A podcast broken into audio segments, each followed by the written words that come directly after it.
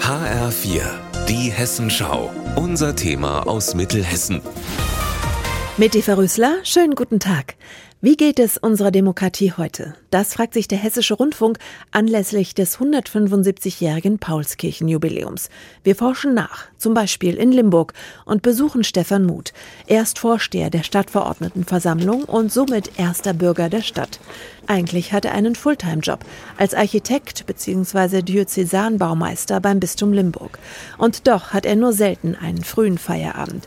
Denn Mut ist ja der Stadtverordnetenvorsteher von Limburg. Das ist sozusagen mein, ja, mein Hobby, mein Ausgleich, um sich auch andere Reize zu setzen. Und das ist ein spannendes Thema, weil man hier auch viel gestalten kann. In Limburg tagt die Stadtverordnetenversammlung im Schnitt acht bis 13 Mal im Jahr. Allein die Vor- und Nachbereitung für diesen abendfüllenden Termin dürften mehrere Abende sein. Das gleiche Schicksal teilt auch SPD-Fraktionsvorsitzender Peter Rompf. Auch er ist leidenschaftlicher Kommunalpolitiker, ebenfalls ehrenamtlich.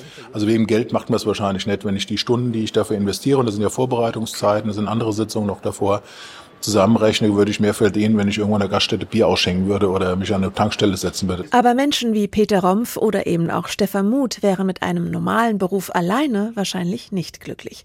Denn dann hätten sie zum Beispiel bei der Stadtverordnetenversammlung Ende März nicht mitbeschließen können, dass die Stadt für die Erhaltung ihres Galeria Karstadt Standortes und den Erhalt der 90 Arbeitsplätze, die daran hängen, kämpfen wird.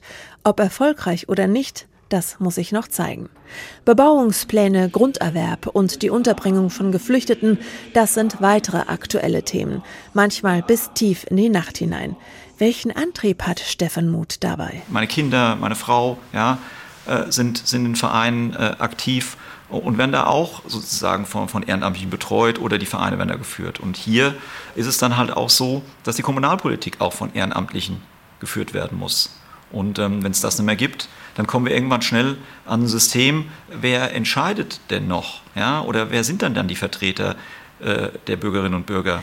Damit es auf diese Fragen weiterhin klare Antworten gibt, ist Stefan Muth vor ziemlich genau zwei Jahren erneut und einstimmig zum ersten Bürger von Limburg gewählt worden.